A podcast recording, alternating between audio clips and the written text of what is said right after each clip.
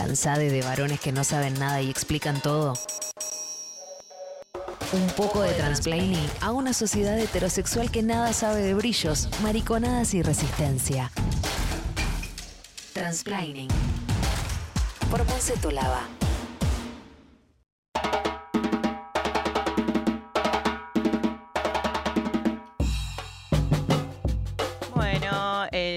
Jueves pasado ha sido, eh, se ha cumplido un aniversario más de el Ni Una Menos. Han pasado ya seis años desde, esas movilizaciones eh, masivas en contra de los femicidios. Y eh, en definitiva hemos crecido como movimiento, no porque el, feminismo haya nacido en el primer Ni Una Menos, sino que es de alguna forma la acumulación de años, de años de experiencia organizativa y la inserción de nuevos sujetos políticos en el feminismo que ha logrado de alguna forma eh, incidir eh, en una agenda, eh, con una agenda muy consensuada, por ejemplo la del aborto legal, y que ha logrado tener sus sus metas, como por ejemplo la aprobación del aborto legal en la Argentina el año pasado en diciembre, y que justamente es una lucha que se gesta con muchísimos años, también con muchísimas discusiones, y algo que resuena muchísimo es la interseccionalidad cómo eh, justamente eh, desde los feminismos venimos construyendo interseccionalidad y surgen diferentes eh, e, expresiones contrapuestas a esta noción que en el momento, digo, no solamente son como muy añejas, anticuadas, pero también son profundamente biologicistas y devienen muy conservadoras, ¿no? Como el feminismo radical. Pero bueno, eh, vamos a nosotros describir eh, qué es la interseccionalidad, más eh, como para tener por ahí una noción más, más, en claro, más conceptual al principio. básicamente esta noción, digo, esta, esta expresión es utilizada para designar una perspectiva teórica, pero también una perspectiva metodológica para abordar como de forma cruzada diferentes relaciones de poder diferentes opresiones que nos atraviesan como sujetos políticos. Este eh, enfoque de alguna forma no es novedoso en el feminismo cuando se conceptualiza, sino que bien, o sea, se venía desarrollando en diferentes teorías feministas eh, antes de darle un nombre propio como interseccionalidad. Pero antes de entrar a esto, eh, o sea, como tipo las diferentes teorías feministas que han abordado la interseccionalidad, incluso antes de la conceptualización misma de interseccionalidad, quiero como detallar en principio eh, de dónde nace el concepto, porque esto eh, es de una abogada afroestadounidense, Kimberly Crenshaw, en el marco de una discusión en un caso concreto legal con el objetivo de hacer evidente la invisibilidad jurídica de múltiples dimensiones de opresión experimentada por trabajadoras negras eh, de una compañía estadounidense.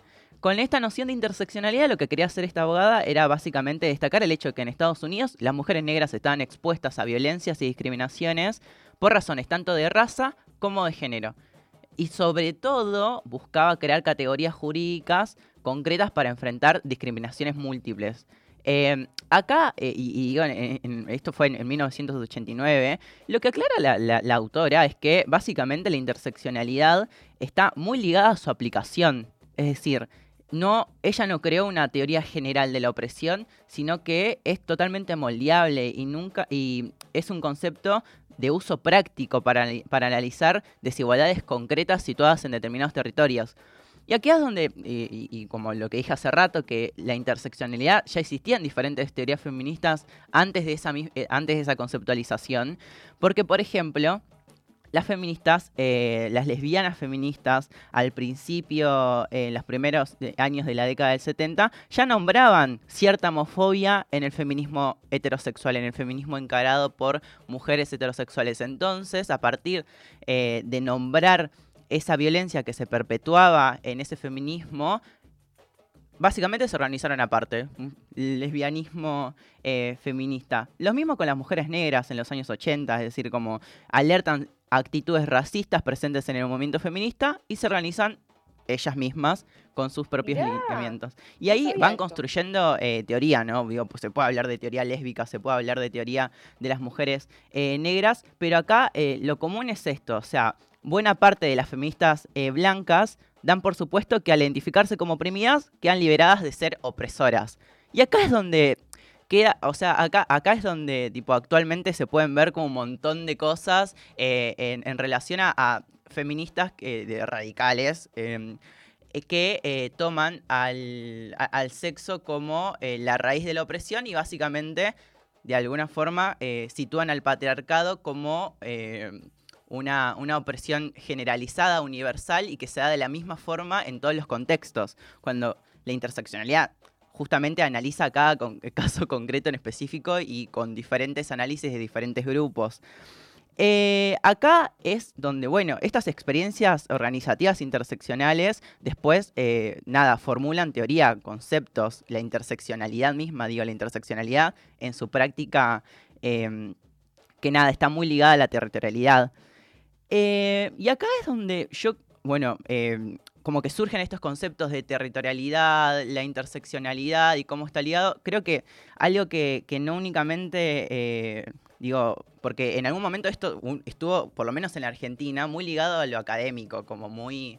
Eh, en lo académico como, que poco se reflejaba dentro el movimiento. Y acá es donde entra tipo la parte trans, de transplaining, porque justamente fuimos las travestis que eh, a finales del 90 empezamos a incidir dentro del feminismo que eh, no lo hicimos por nuestra cuenta propia, obviamente que hubieron aliadas feministas mujeres cis lo cual es sumamente importante para pensar el rol de las, eh, de las aliadas, les en cualquier lucha política, porque justamente, bueno, cuando se insertó el sujeto político de eh, las travestis, las transexuales dentro del feminismo, básicamente la discusión era, ¿qué es ser mujer?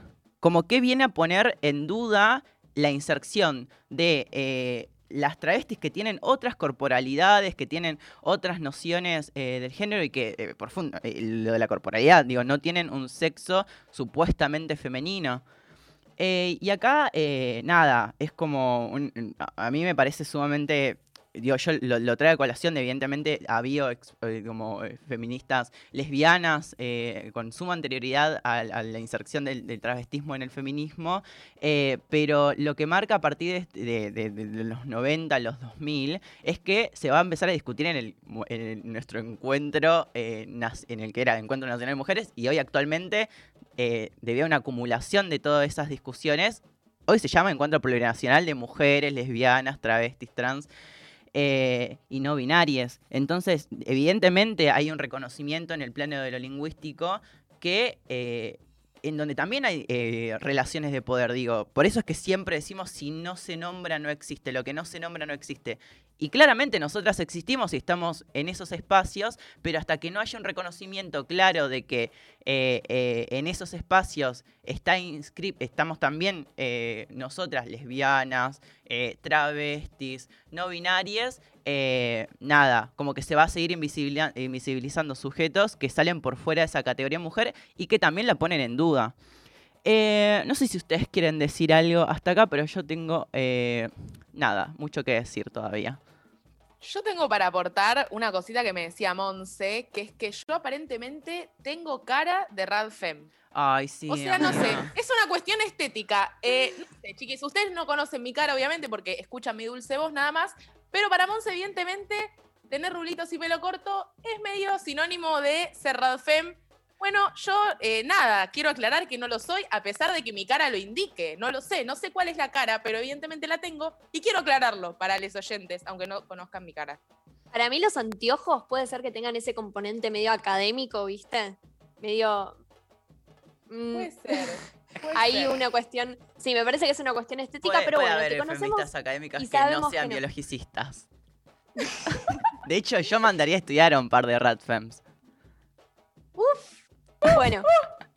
no, no, no. Eh, eh, no, sí, decime, No, no, que a mí también me parece que es muy importante pensar cómo, cómo esta discusión cobra relevancia en, en, este contexto, ¿no? A raíz de la pandemia, en la que por lo general son más mujeres o feminidades las que levantan ollas populares y en los barrios, y como que siento que ahí ese concepto que traías de, de la interseccionalidad es fundamental, por esta cuestión de que no es lo mismo ser una feminidad eh, pobre que ser una feminidad pobre y racializada. Son, son cuestiones que, se van sumando.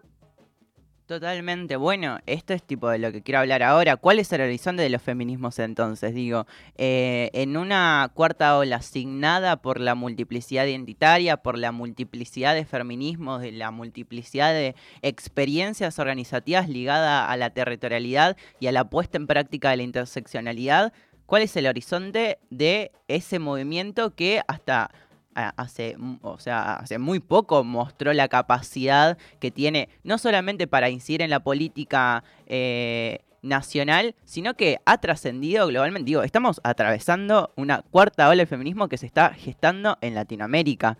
No sé si ustedes están como al tanto de esto, pero las olas del feminismo generalmente eh, se dan como tipo, eh, es una cuestión como muy académica y eh, ligada también a, a, sí, a Europa, como nada, como teorías que nacen desde ahí. Em, y esto, nada, como que yo creo que plantearnos cuál es el horizonte del feminismo, entendiendo que hay diferentes experiencias, también nos lleva a pensar cuáles son las relaciones del de poder actual. Porque evidentemente hay eh, sujetos que pueden que tienen la capacidad de instalar algo en la agenda eh, en relación a su sujeto político y hay algunos que estamos todavía en las periferias y que por ejemplo eso lleva a que eh, el reclamo de Tehuel no sea un no tenga la masificación necesaria. Em, y acá nada a mí me parece que, que obviamente digo la experiencia de haber atravesado eh, el aborto legal como una consigna, como una militancia diaria, habla de que podemos construir consensos, habla de que podemos tener diferentes matices, que según nuestro sujeto político vamos a tener cierta perspectiva, que va a haber sujetos que van a ser más o menos nombrados en la discusión eh, porque están todavía invisibilizados, como los varones trans en el, en, el, debate, por ejemplo, en el Congreso de la Nación, se los nombró muy poco. Eh, Digo, creo que, el horizonte es, eh, de alguna forma, construir esa interseccionalidad con el, concepto mismo, ¿no? Como de esta cuestión de que dónde se van eh, entrelazando esas opresiones y ninguna es eh, más jerarquizada que la otra. Y dentro de las relaciones que existen entre los diversos feminismos, ¿cómo, ¿cómo logramos construir una agenda en común que no opaque, no invisibilice diferentes sujetos con reclamos totalmente legítimos e igual de urgentes. Entonces yo creo que eh, nada, esto eh, es algo para pensar, para pensar la interseccionalidad, para ver cómo nos atraviesa individualmente en nuestros espacios políticos eh, en lo colectivo, este ejercicio del reconocimiento de esas opresiones que nos atraviesan, pero también el reconocimiento de privilegios para, para entender que obviamente hay personas eh, que, mm, por ejemplo, por ser mujer, no es que atravesamos las mismas eh, opresiones o eh, no, tenemos la misma calidad de vida en una ciudad que en, un, centro urbano en, en el centro o en, no sé, en una villa, en, una barriada popular, eh, o qué sé yo, siendo la reina de Inglaterra, que es mujer también. Entonces, eh, nada, esto, la interseccionalidad como un ejercicio práctico, repensemos estas cosas eh, y creo que nos vamos a escuchar un tema o una tanda, no sé.